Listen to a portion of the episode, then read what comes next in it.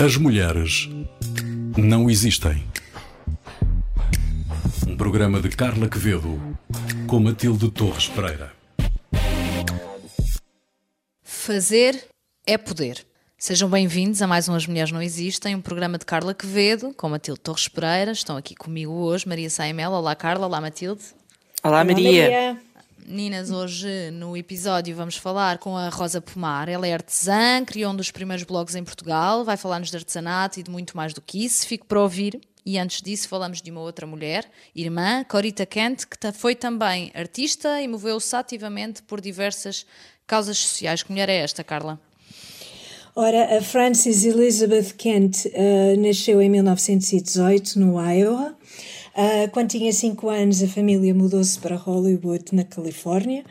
Uh, a Frances Kent uh, nasceu no meio pobre, com limitações, e as suas opções não eram muitas. E assim, em 1936, terminou o liceu, um liceu católico, em Los Angeles, e ingressou na Ordem do Imaculado Coração de Maria, optando pelo nome, pelo que é conhecida, o nome religioso Sister Mary Carita. E durante muitos anos a Sister Mary Corita foi professora e também dirigiu o departamento de arte do Colégio da Ordem Religiosa a que pertencia. O seu trabalho artístico começou por ser figurativo e, e religioso, uh, recebeu muitas críticas por, uh, por essa razão na hierarquia da Igreja e por isso passou a adotar imagens eh, publicitárias, slogans, uh, versos bíblicos, letras de canções pop, uh, e tudo isto faz parte da sua obra, uh, sobretudo em serigrafia e aguarela, os meios que optou por se expressar. Uh, tem um trabalho muito prolífico na, durante a, guerra, uh, a década de, 80, de 60 e o seu trabalho torna-se cada vez mais político. Durante esta altura, também uh, o seu ativismo cada vez maior e a sua obra reflete sobre a injustiça social, sobre o racismo, sobre a pobreza. Uh, e tem uma atividade tal durante esta altura que o Los Angeles Times, em 1966, escolhe a Corita Kent como uma das nove mulheres do ano e no ano seguinte ela é capa da, da revista Newsweek. E pouco depois entra naquilo a que chamaríamos hoje um estado de burnout, tem um, uma, uma fase de exaustão total uh, e muda-se para Cape Cod, Uh, nessa altura chega a pedir dispensa, aquilo que seria uma dispensa dos seus votos. Ela tencionava regressar à ordem religiosa, mas, mas uh, opta, muda, muda de ideias e acaba por deixar a ordem, tudo a bem, e abraça uma vida secular em Boston. E quando morreu, em 1986, uh, eh, deixou uma obra, já tinha deixado uma obra vasta de cerca de 800 serigrafias, milhares de aguarelas, uh, e já para não falar da influência em todas as vidas que tocou, como artista, conferencista, professora, uh, e podem saber muito mais sobre a Sister Corita Kent. Num site que, que é muito fácil de fixar, é corita.org. Corita é o seu nome como artista plástica, uh, que está repleto de informação sobre a sua vida, uh, tem muita informação sobre a sua obra e merece ser visitado. Quem nos visita hoje, Carla, é a Rosa Pomar. Bem-vinda, Rosa, ao As Mulheres Não Existem.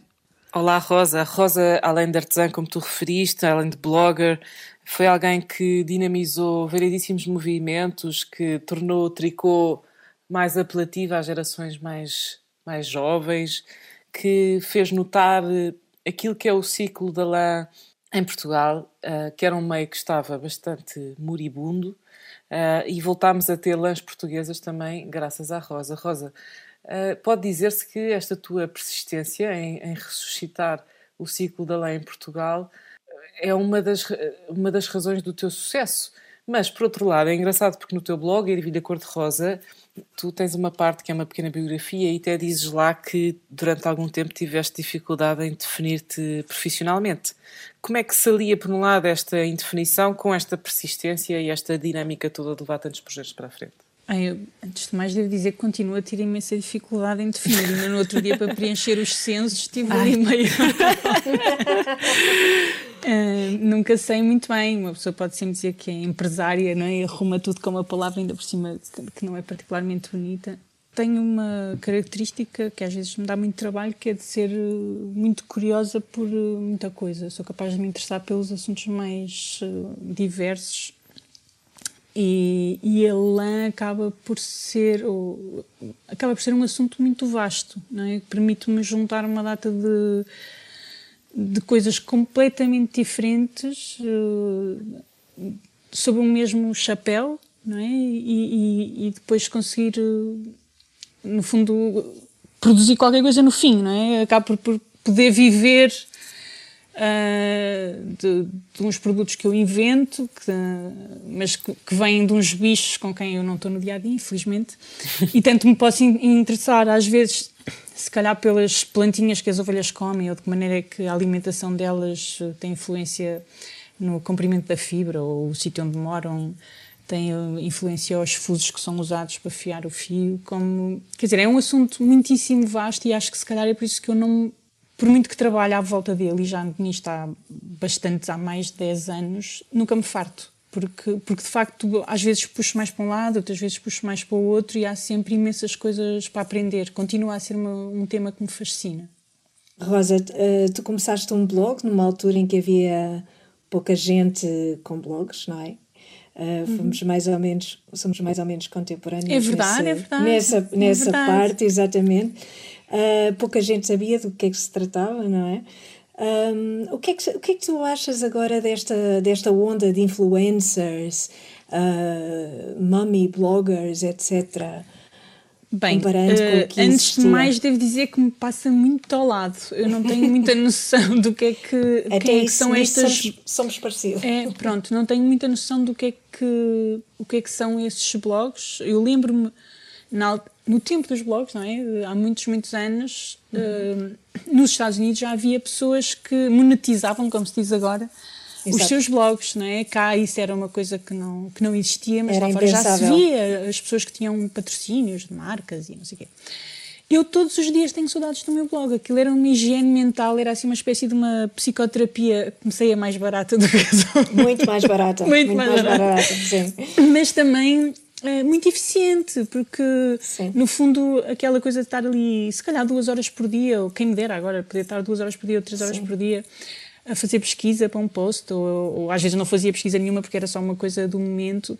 Aquilo era um ato de, sei lá, de higiene mental uh, que, que, me era muitíssimo útil e estruturante de alguma forma. E eu, muitos, muitas vezes, de manhã, às vezes, quando vou correr de manhã, e estou a pensar, ah, quem me dera agora ir para casa e sentar no meu computador e escrever um post sobre isto e aquilo e aquilo outro. E tenho imensa pena de não, não encontrar tempo neste momento na minha vida para fazer isso, porque, porque essa ginástica ficou-me de tal maneira que, que ainda hoje, dentro de mim, ela. Quer dizer, o blog continua de alguma forma, eu não o escrevo, mas ele continua de alguma forma.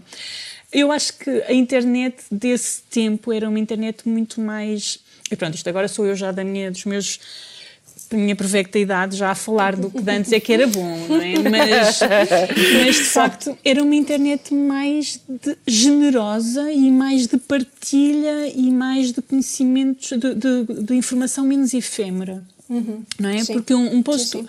um blog funciona. Eu ainda hoje consulto imenso o meu, o meu blog. Se eu quiser consultar um post de Facebook que fiz há, há uma semana, é uma chatice, não é? Quanto mais ir à procura de um é post difícil, que outra pessoa fez há uma semana.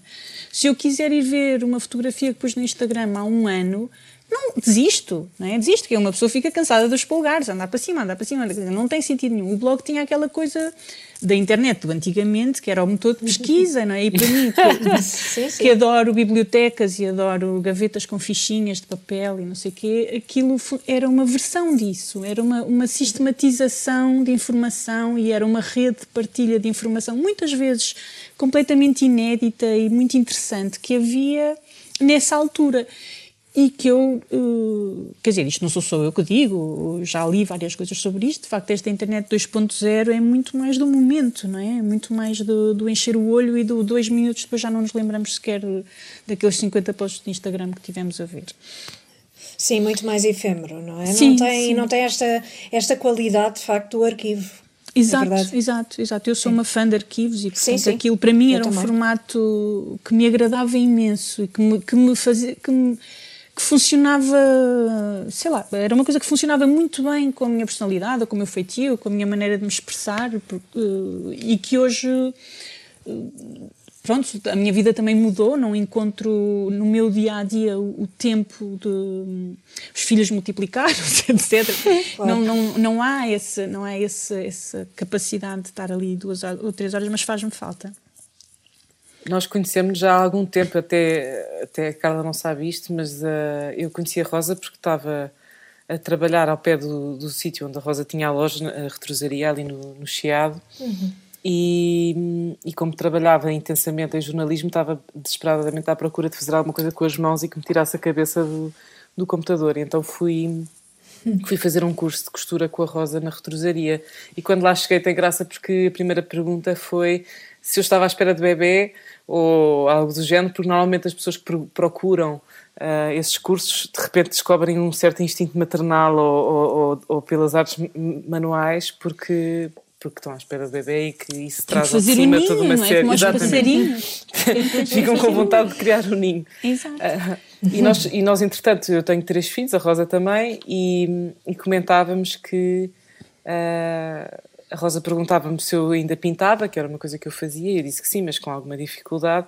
E, e Rosa, tu dizes-me que tens alguma dificuldade hoje em dia em desenhar e pintar, que desde que tiveste filhos que, que, que isso se tornou mais complicado. Um, uhum. E queria te perguntar se isso tem a ver com o tipo de concentração que é necessária, se, como, é que, como é que vês isso?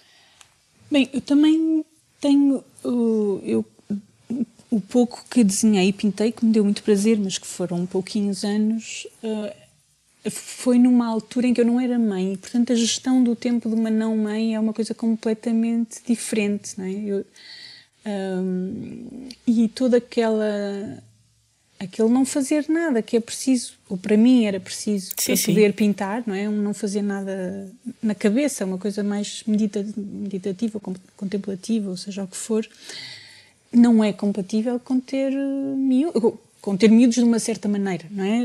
Com, com ter miúdos sem ter a tal aldeia que é precisa para os criar, ou sem uma rede, seja familiar ou profissional, de apoio. E, e portanto quer dizer, na minha vida houve ali uma escolha. Eu, na, na, altura, quando estávamos a conversar, citei aquela frase da Paula Rego, da escolha que ela disse que sentiu que tinha que fazer, que era brush or baby. Né? E, uhum. e essa é uma escolha, pincéis ou computadores, ou seja o que for, é uma escolha que se coloca a todas as suas mulheres, praticamente, que são mães e que, e que querem ou ter uma carreira profissional, ou serem muito ativas na sua carreira profissional, muito dedicadas à sua carreira profissional, ou se calhar ainda mais complicado uma carreira artística e serem simultaneamente mães presentes na vida dos filhos. Não... Sim, e, e é, sem querer ser muito repetitiva, não estamos muito a ver um artista do sexo masculino a usar esta frase, não é? Brush your baby. Pois não, que essa pois questão não, não se coloca. Não. E, e não sei se é, não. e não sei se pronto, não quero entrar aqui muito em coisas de políticas de género e não sei o quê, mas há, uma, há toda uma parte fisiológica, não é? Que, claro. que por muito participantes que sejam os pais, é, é, das mães. Há coisas que eles não podem fazer e ponto final. Sim, mas, mas também, quer dizer, mas também é uma, é uma opção, para quem tem essa opção também é uma opção, não é? Porque claro. muitas de nós podem optar por pôr os filhos na creche mais, mais, pequeninos, ou por ter uma babysitter, ou por ter, ou umas têm a sorte de ter avós.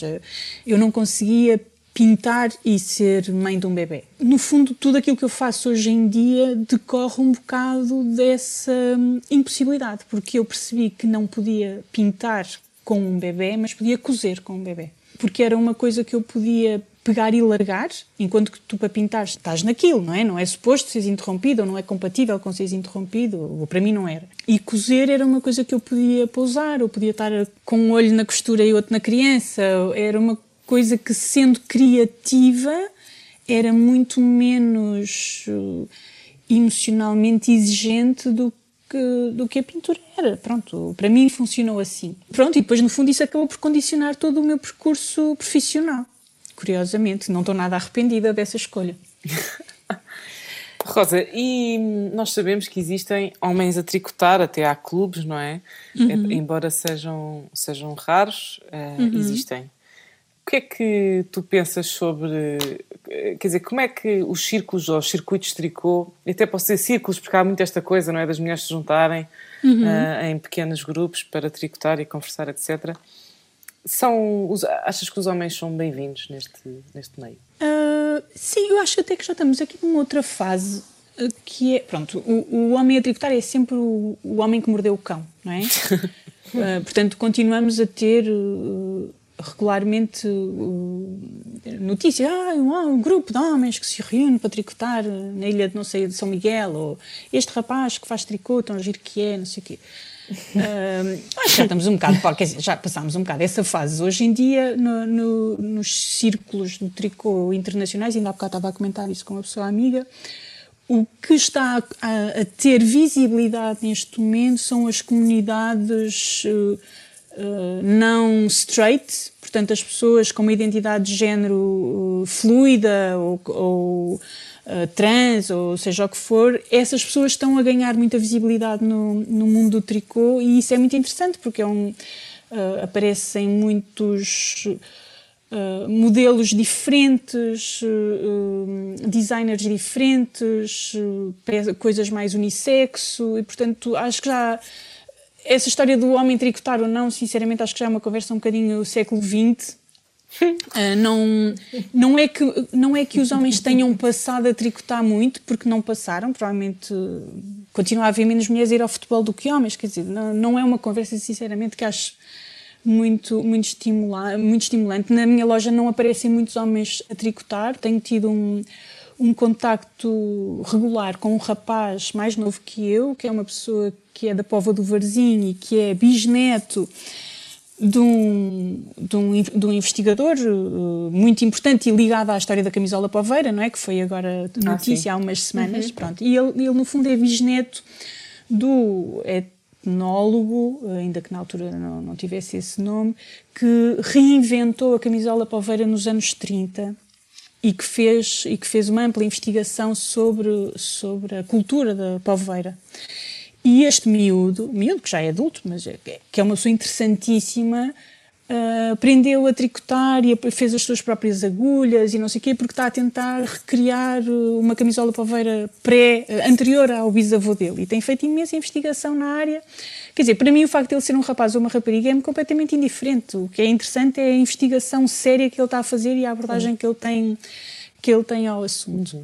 Uhum. Pronto, fugi um bocadinho à tua pergunta, mas. Não, não, mas é super não. interessante porque ficámos a saber que existe, uhum. existem também novas categorias que podemos estar atentos e, e, sim, e é sempre sim. bom aprender e, e está a ser isso. também muito interessante ver, tal como na moda, no universo do tricô, uma grande uh, presença de modelos, uh, portanto, as, as antes eram sempre raparigas giras, não é? Com, com claro. as camisolas, não é? magrinhas e, e, pronto, todas bem torneadas, e neste momento aparecem pessoas de todas as cores, todos os feitios, uhum. muitas pessoas que não percebes bem se são rapazes ou raparigas, uh, e isso traz uma diversidade que é, que é muito interessante, não é? Alarga, alarga a conversa, alarga o, o espectro. E, e, isso sim tem sido, tem sido um tema muito discutido e muito uh, que tem estado muito em voga, muito visível nesta espécie de comunidade internacional de pessoas que fazem malha e que comunicam umas com as outras através da internet. Tem sido uma coisa interessante. Então faço só uma última pergunta. É difícil ser-se feminista num meio que é tão tradicional e tão associado aos lavores do lar? É divertido. É, é divertido porque eu pronto, estou sempre a gabar-me da sorte que tive de crescer numa família em que as mulheres eram simultaneamente tinham formação superior, eram politicamente ativas, eram, não é? Portanto, eu cresci com uma cultura cívica e política, ou, ou a associar isso às mulheres da minha família e também aos homens, não é? Mas essas mulheres eram também pessoas que gostavam de bordar, que gostavam de costurar, e, portanto, eu fui educada sem essa, sem essa contradição. Uh, e isto é uma coisa muito rara, porque uh, para a maior parte das pessoas, e apesar disto ir, tem mudado muito e mudou muito nos últimos 10 anos, mas ainda existe uma associação entre fazer estas coisinhas, né? estas coisinhas com as uhum. mãos, e, e aquela ideia da mulher uh, que faz estas coisinhas porque não faz mais nada, não é? Ou porque não, não tem grande, grande conteúdo dentro da cabeça. E a verdade é que é sempre interessante o puxar do tricô, porque eh, há sítios em que eu própria, não é? Tenho esta às vezes me interrogo, vou tirar o tricô da mala ou não? E, e é sempre giro ver as reações das pessoas. Não é? Será que aqui é suposto? Será que não é suposto? E as reações são as mais variadas, não é? E pronto, e com, com, em geral dou-me com pessoas bem educadas e portanto não há, não há grandes comentários, mas, mas é sempre giro, é sempre giro porque, porque não é de todo ainda uma coisa completamente normal.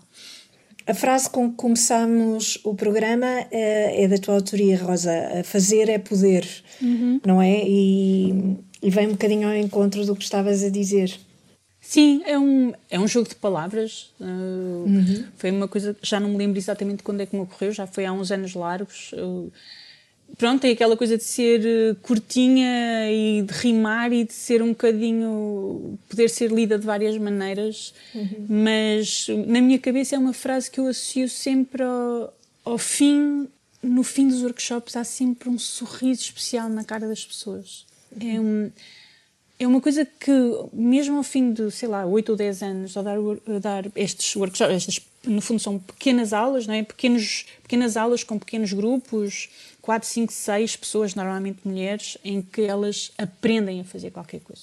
Com as mãos, uh, textas, ou a cozer, ou a fazer patchwork, ou a fazer tricô, ou uma técnica de tricô.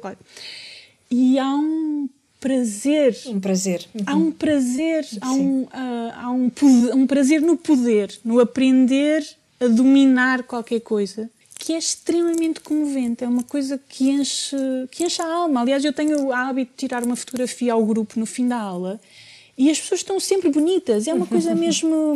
É muito, muito comovente. Eu acho louvável, Rosa, porque a minha mãe também, também é, tirou o curso de estilista, também sabe cozer. Eu uhum. sempre cresci no meio em que, em que portanto, em retrosarias e em, em ambientes propícios a cozer eu não consigo. Eu acho louvável quem tem a dedicação, o gosto e, e, sobretudo, a vontade de aprender e consegue, porque eu acho mesmo muito difícil e, portanto, eu acho que fazer é poder, neste caso, uh, sem a menor dúvida. Muito obrigada, Rosa, por ter, eh, por ter estado connosco hoje nesta, nesta conversa e até à próxima. Obrigada, adeus. Carla e Matilde, para hoje uh, deixamos a todos aqueles que nos estão a ouvir sugestões de leitura, não é? Carla, começamos por ti, um livro uh, da Mary Beard, certo? Certo. O livro intitula-se uh, Mulheres e Poder, um Manifesto. Está traduzido na Bertrand Editora. A Mary Beard é classicista. Neste livro oferece-nos uma, uma descrição sobre a misoginia ao longo dos tempos, mas sobretudo muito concentrada nesta questão da expressão das mulheres em público, uh, as mulheres falarem em público, o que é que isso significa uh, e o poder que pode ser reclamado através, através dessa, dessa expressão pública.